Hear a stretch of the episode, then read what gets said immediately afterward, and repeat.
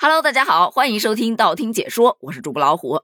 还记得前两天咱们聊过一只蓝色的兔子吗？就是由中国邮政发行的兔年邮票当中的癸卯祭福中的那只蓝色兔子。当时就有很多网友对这只兔子的形象褒贬不一，有的觉得这个画风啊过于邪恶了，就像从魔方大厦里走出来的一样；还有的就觉得要从儿童的角度出发，它还是蛮童趣的。做完那期节目之后，其实我们也讨论过这只兔子。你猜这只兔子手上拿着的到底是什么？有说呀，拿的是死亡笔记；还有的说拿的是命簿和判官笔。但是最让大家接受不了的一种说法是，你说他会不会拿的是寒假作业呢？来，该写作业了，想想都觉得好恐怖啊！难怪有那么多人说看到这只兔子就想起来童年阴影呢。而今天这只兔子又一次登上了热搜。还记得之前咱们说过吗？这一套邮票将在一月五日进行发售。于是就在一月五号广西南宁发布会的现场，这只蓝色兔子的真人大小玩偶现身活动现场，立马就引发了网友的质疑。看完这个玩偶之后，再看这张邮票上的兔子，感觉还能接受了。这玩偶真的丑的有点恐怖了。你确定这是兔子？这不是怪物？长得着实有点吓人了吧？建议。这只兔子可以改个名字，就叫疯狂的兔子。还有人吐槽，单看这个形象，你一时竟然分不清它到底是一只老鼠变成了兔子精，还是一只兔子逐渐老鼠化，总感觉哪里怪怪的。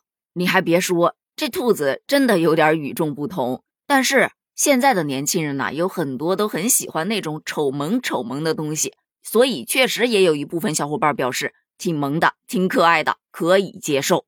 但是到了第二天，也就是一月六日，广西博物馆的工作人员就称接到了家长反映兔子玩偶的事情，所以目前这只玩偶已经被撤下了。那些想要近距离去打个卡的小伙伴，不好意思了，这卡你还打不上。虽说这只兔子确实长得怪里怪气的，但是你有发现一个问题吗？就看一眼之后，基本上你就忘不掉了，印象叫一个深刻呀。而在我们的印象当中，其实还有非常多蓝色的卡通形象，真的深入人心。比方说，在山的那边、海的那边，有一群蓝精灵，那真是个个蓝的通透啊！但一点也不影响他们可爱的可爱、呆萌的呆萌、聪明的聪明、机智的机智啊！小个子、大鼻子、智斗格格巫，还有《猫和老鼠》里面的汤姆猫，虽然它那个颜色看起来有点偏灰紫色。但总的来说，还是一只蓝色的猫，看起来挺精明的一只猫，但总也斗不过一只老鼠，就不能向人家蓝猫学习一下吗？要知道，蓝猫淘气三千问，它不仅会探险，还会帮小朋友们科普各种各样的知识呢。而说到蓝色的猫，大家最想拥有的应该就是哆啦 A 梦了吧？其实，在我们那个时候，哆啦 A 梦还不叫哆啦 A 梦，它叫做机器猫，也有地方叫它叮当猫。我小的时候就真的很想要它那个能飞上天的竹蜻蜓，以及它那个能够穿越到任何地方去的时空穿梭门。当然，如果要是能够拥有一只叮当猫，那就更好了。梦想要有的，万一实现了呢？反正到现在目前还没有实现。除了蓝色的猫，还有蓝色的鼠。蓝皮鼠和大脸猫当中的蓝皮鼠又聪明又机智，最主要它脑洞还特别大。我记得曾经看过有一集，他把雨水织成了一件毛衣穿在身上，哪里需要水的时候，他就把那个毛衣拆一条下来，就觉得这想法太绝了。蓝色的形象当中也同样有一只蓝色的兔子，但人家长得特别的美，那就是上次咱们盘点过的红猫蓝兔里面的武林第一美人，那可是很多小伙伴心目中的童年女神呐。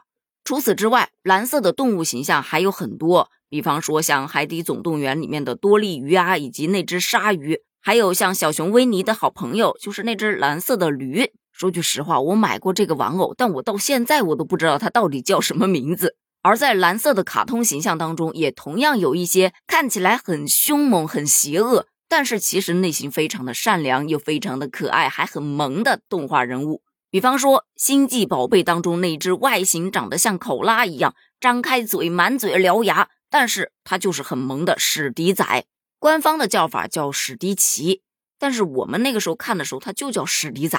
我家还有一个它的玩偶呢，还有《怪兽大学》里面的那只长毛怪苏利文，虽然他在工作上非常擅长去吓唬小孩，但是他的本质却是善良又体贴，个性外向，人又很乐观，很受大家欢迎的。还有一个外貌看起来很邪恶，但是大家依然很想拥有的阿拉丁神灯里面的灯神。他虽然看长相啊不像个好人，但其实他能帮你实现愿望呢。既然如此，长得凶也就无所谓了。